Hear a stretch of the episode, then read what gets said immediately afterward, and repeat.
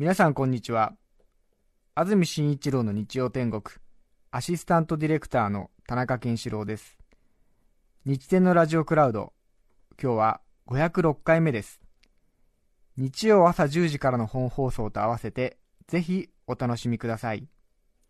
それでは7月16日放送分安住紳一郎の日曜天国メッセージコーナーをお聞きください。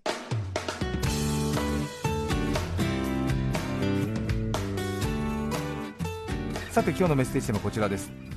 最近叱られたことです。習志野市のデカパンマンさん34歳女性の方ありがとうございます。最近叱られたこと。娘が7月19日で1歳になります。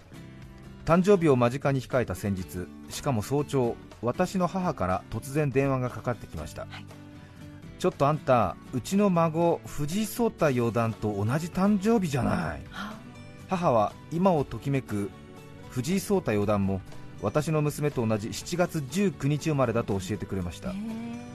私はそんなことを伝えるためにわざわざ早朝から電話をくれたのか孫が偉人と同じ誕生日でよほど嬉しいんだなと微笑ましい気持ちになっていたのですがええ続けてあんた調子に乗ってあんまり周りの人に自慢するんじゃないよ。妬まれるからね。となぜか叱られました早朝から身に覚えのないことで叱られ なんだか理不尽だなと思った出来事です。面白いですね。え。調子に乗ってないし。知らなかったし。知らなかったし。調子に乗ってあんまり自慢するんじゃないわよ。妬まれるから。そこまで心配に思ってくれたんだ。熊本市の辰徳さん49歳男性の方ありがとうございます。ありがとうございます社長と取引先の取締役取引先の営業担当と飲みに行きました。二次会はカラオケのあるスナックに行きました。まずは若い人から歌えということで僕が口火を切りました、はい。皆火がついたようにおのおのカラオケを入れそれなりに盛り上がり始めます。何巡目かくらいの時ブルーハーツの情熱のバラを熱唱。いいですね。いいですね。スナックは他のテーブルのお客様も交え大盛り上がり取引先の営業担当は負けじとイエローモンキーで応戦。おいいですね。はい。ませんでしたいませんでしたみたいな。ね いそれ？ちょっと取り上げ方が大胆すぎてどこがどこかだか分かんないと思いますけど。そうですよね。そうですね。はい。取引先の営業担当も負けじとイエローモンキーで応戦。そこに僕がビーズで対抗した時ついに社長に曲を止められ君たちいつまで学生気分なんだ？と僕と先方の担当営業は叱られました。あーそっか。ね。いつまで学生気分なんだ？かそっか。そうね。そうですね。好きな歌を歌っていいってわけじゃないですよね。配慮ね。配慮が必要だ配慮が必要。その通り、はい。その通りですね、うんはい。びっくりしたもんね、ええ。急にね。みんなでカラオケしてるのに。急にね。世田谷区の荒須賀子さん25歳女性の方ありがとうございます。最近叱られたこと。私は数年前友人と金ちゃんの仮装大賞に出場しました。ちょっと面白くなりそうな予感しますね。私は数年前友人と金ちゃんの仮装大賞に出場しました、完全に勢いだけで応募した結果自分たち自身でもこれはまずいのではというクオリティでテレビに出ることになってしまいました。結果は見事に不合格しかし落ち込む私たちを見て審査員の芸能人たちが後から点を追加。あ。パパパパパパパパ。という合格のメロディとともにバニーガールがメダルを持って駆け寄ってくるという本当は不合格なのにお情けで合格という展開でした。あそうですよね。パパパパパパパラパってですね。オンエア当日は恥ずかしさと後悔で顔から火が出る思いだったのでテレビを直視することもできず友人から届くテレビ見たよメールに恐怖で震えていました。深く心に傷を負った私でしたが最近ふと仮想大賞のことを思い出すきっかけがありはい。メンタル面が回復した今数年ぶりにツイッターで自分たちのネタをエゴサーチしてみました。はい。すると歴代最高につまんねえな。もっと頭使ってやれよ。予選通過が間違い。要反省など怒涛の怒りツイートばかり。そうだろうなとは思っていましたが世の人々はこんな私たちに腹を立てていたのかと驚きました。さすがに今は心の傷も癒えたので笑いながら読めましたが見知らぬ不特定多数の方々から最近叱られたエピソードです。ちなみに今はいい思い出なので金ちゃんとの記念写真を部屋に飾るくらいメンタル回復しています。よかったです。早いね回復が。強いですね。強いね、えーまあこれぐらいの強さだから出られるんだよね。いやーそうね。不特定多数の人に怒られるとかなりねえーかなり来ますからね。もうキーってなりますからね。面白いですね。あーそうですか、なかなか寝られないって聞きますよ。予い選が厳しくて。ですよね。うんもそもそともふもふが好きさん女性の方ありがとうございます。ありがとうございます。私はとても蚊に刺されやすい体質のようで夏場は蚊の集中放火を浴びます。そこで子供の頃から蚊を叩いてやっつける技に磨きをかけてきました、はい。なかなかの腕前と自負しています。蚊をやっつけたからには見せびらかしたいと思い夫に見て見て蚊を取ったよ。血も吸ってたよと見せるとそんなの見せなくていい。早く紙に包んで捨てなさいそんな子供じみたことをしない死骸とかいいからと冷静に叱られます。私の実家では蚊を叩いて殺すとその都度家族で見せ合い健闘をたたえるという儀式がありました。ですから褒められるどころか叱られるとは不思議です。腑に落ちません。叱られても見せるのをやめられそうにありません。皆さんは顔を叩いたらひそやかかつ速やかに処分されているのでしょうか。最近叱られてとても不思議な出来事でした。不思議だ私には真剣な疑問なのですが長文多文をお許しください。蚊も多い季節となってまいりました。どうぞご自愛ください。ありがとうございます。うん。いや見せたい気持ちわかりますね。まあそれぞれのねえー。家庭のルールがあって、うん、まあ見せないのもいい家だろうし見せ合うのもいい家だと思いまそうですよね。すね確かに、え確かに。必ず全員でね。いやでもねほ褒めて伸ばすみたいなことなのかな。ねえ。あちゃんみたいな。取りましたみたいな。すごいね。血そんな吸ってたんだね。すごいね、う んでかした。手のひらの真ん中で捉えてるね。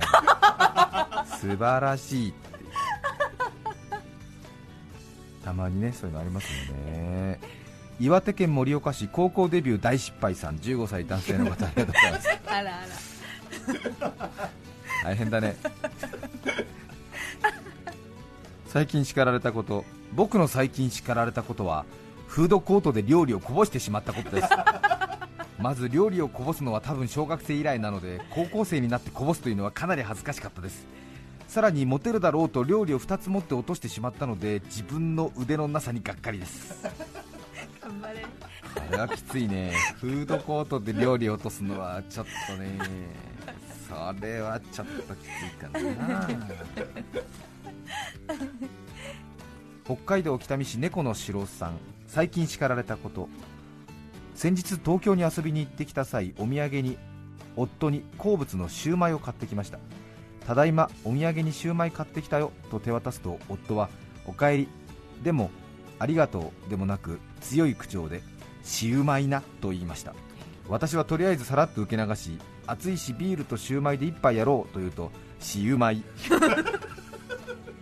シューマイじゃないよ。崎陽軒はシウマイなのと普段めったに怒らない夫に叱られてしまいました。そのこだわりが私には全く理解ができずその後もシウマイというたびにだからシウマイと言われゴミ箱から箱を取り出しほらシウマイって書いてあるでしょと見せられたもののその熱意は私には届きません。なぜ叱られているのか分からずもやっとした夜を過ごしました。食卓に上がるたびに喧嘩になりそうなのでもう我が家では正式名称は美味しい肉の塊になっています。そうなんだ。なんだ横浜ご出身なのかな、すごいですね、うん、こだわるんだね。そうね。そやっぱりシューねシューズのシューとかねシュークリームのシューのシューマイって呼びたい気持ちも分かりますね。うん。でも確かにね、うん。まあ、昔は用音がないからシウマイになるんだよね。シウマイ。そうなんだ。そこそこまでうるさいの横浜の人は。どうなのかな、えー。つくば市の夏みかんさん50歳女性の方ありがとうございます。母と電話で話していた時この前宝くじを買ったんだけど1000万くらい当たったら旅行に連れて行ってあげると言ったら当たるわけないよあんたバカだなとケラケラ笑っていました。私も一緒にあははっと笑っていたら少し間があって急にドスの効いた低い声でそんな風に当たるわけないと笑ってる人が当たったりするのよね。当たったら言いなさいよ。あなたは子供の時から秘密主義信用できないと叱られました。まるでスパイが電話口で密告しているような地鳴りのような声です。悲しきかな。私の母は娘をそんな風に思っていたのかと知ることになりましたそういえば私が子供の時母は仏壇に宝くじの束を備えて手を合わせていました。うーんお母さんも結構宝くじ好きだったんですね。そうですね、うん。急になんか、ええ。うんうん。本当のことを言っとこうみたいな、言っとかなきゃ、うん。当たったら言いなさいよ。そういうことね。はあ板橋区アヒルの母ちゃんさんありがとうございます。ありがとうございます。私の母はとても真面目で愛情深い人なのですが褒めて子供を育てるタイプではなく子供の頃から学校のテストでも仮に0点を取っても怒らないけれど100点を取ったとしても決して褒める人ではありませんでした。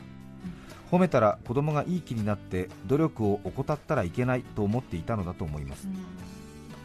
私はマジシャンをなりわいにしていますが先日毎年呼んでいただいているマジックの会から終わったばかりなのに来年もぜひ来てくださいと早速オファーがあり、はい。なかなか続けて呼んでいただけることなんてないので嬉しいと言ったら母が呼んでもらえるからってそこにあぐらをかいていたら与党と同じだ。もっと良くなるように努力をしろと叱られました。なんだかその通りなんですが努力した結果で呼んでいただけてるのに私は努力が足りないのかもしれないけれどってちょっと寂しかったです本当は私の努力の結果を一緒に喜んでほしかったんだけどな。よくわかりますね、またねこれがあの中学生くらいだとまた非常に気持ちがよくわかるんですが、えマジシャンをなりわいにしてる人の なんかマジシャンってもうちょっと軽快な感じでお仕事してるようなイメージあるんで。ですね。ええ実は母から褒められたくてマジックをみたいな。こと。なんとなくギチャラララギャップがそうですよね、ええええはいっつってってお母さん褒めてくれるかなって まだまだよ。まだまだ。そうですか。へえいいですね。私はマジシャンをなりわいにしていますがこの一文はやっぱりグッと惹かれますね。そうですねググマジシャン。そうですか。うー最後です。京都市鉛筆ネズミさん女性の方ありがとうございます。ありがとうございます。私は出身は愛知で今は主人の転勤で京都に住んでおり伏見稲荷のお土産屋さんでパートをしています。そこである日の勤務中お客様がお帰りの際いつものようにありがとうございましたお気をつけてとお声掛けをしたところ推定40代の男性のお客様がじっと私を見て京都なのに大きにとは言ってくれないの？とおっしゃるのです。最初は冗談を言っているのかなと思い私は愛知出身でして言い慣れてなくてですねあと曖昧な返事をしましたら、い、や本当にせっかく京都に来たのに全然大きにって言ってくれないと叱られああそうですねごめんなさいと激しく動揺し結局大きにとは言えずじまい。なんだかその後落ち込みました今は慣れましたが京都に来たばかりの頃バイト先の先輩宅配便のお兄さん飲食店の店員さんなどが大きにと言っている姿を見ると本当に言うんだという気持ちとなんだかほっこりする気持ちがありました。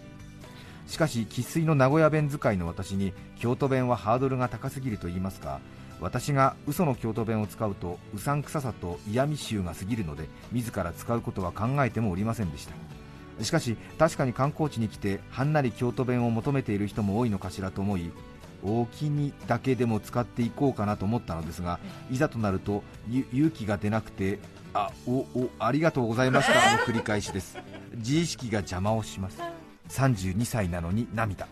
そんな大きに発動できずにいた頃推定アラフィフのおじさま3人組がご来店。聞こえてきた会話から馴染み深いイントネーション思わず出身地を伺うと岐阜愛知岐阜大当たり感に涙が出ました。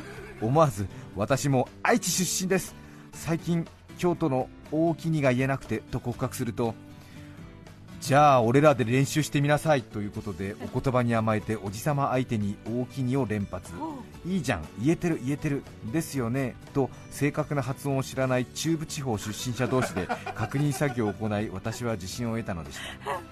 だがしかしその後も一緒にシフトに入っている仲間が京都出身の人だと何か言えない。よう言えんのですいやあんた名古屋やん違うだろう違うだろうっていう声が聞こえてきそうで怖いんです。いやみんないい人だからそんなことを思わないだろうけれど私の根深い自意識過剰が大木にの行く手を阻むのですでも私はどうしても大木にを行って京都を去りたいんです。なぜ言いたいのかはもう自分でもわからなくなってきていますがやはり32になって初対面の人に怒られてしまったことの衝撃が大きい気がします。あと半年のうちにナチュラル大きに発動できるようお決まります。体操長文になってしまい申し訳ございません。最後まで読んでいただきて大きにです。疲れた。長いよ。7月16日放送分安住紳一郎の日曜天国お楽しみいただきました。それでは今日はこの辺で失礼します。安住紳一郎の日曜天国。壁に耳あり港に日あり。お聞きの放送は TBS ラジオ954905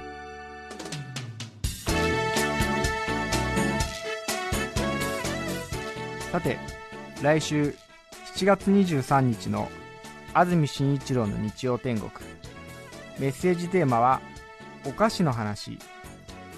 ゲストは高校野球ブラバン応援研究家梅津由紀子さんです。それでは来週も日曜朝10時 TBS ラジオでお会いしましょう。さようなら。安住紳一郎の TBS ラジオクラウド。これはあくまで試供品皆まで語れぬラジオクラウド。ぜひ本放送を聞きなされ。954905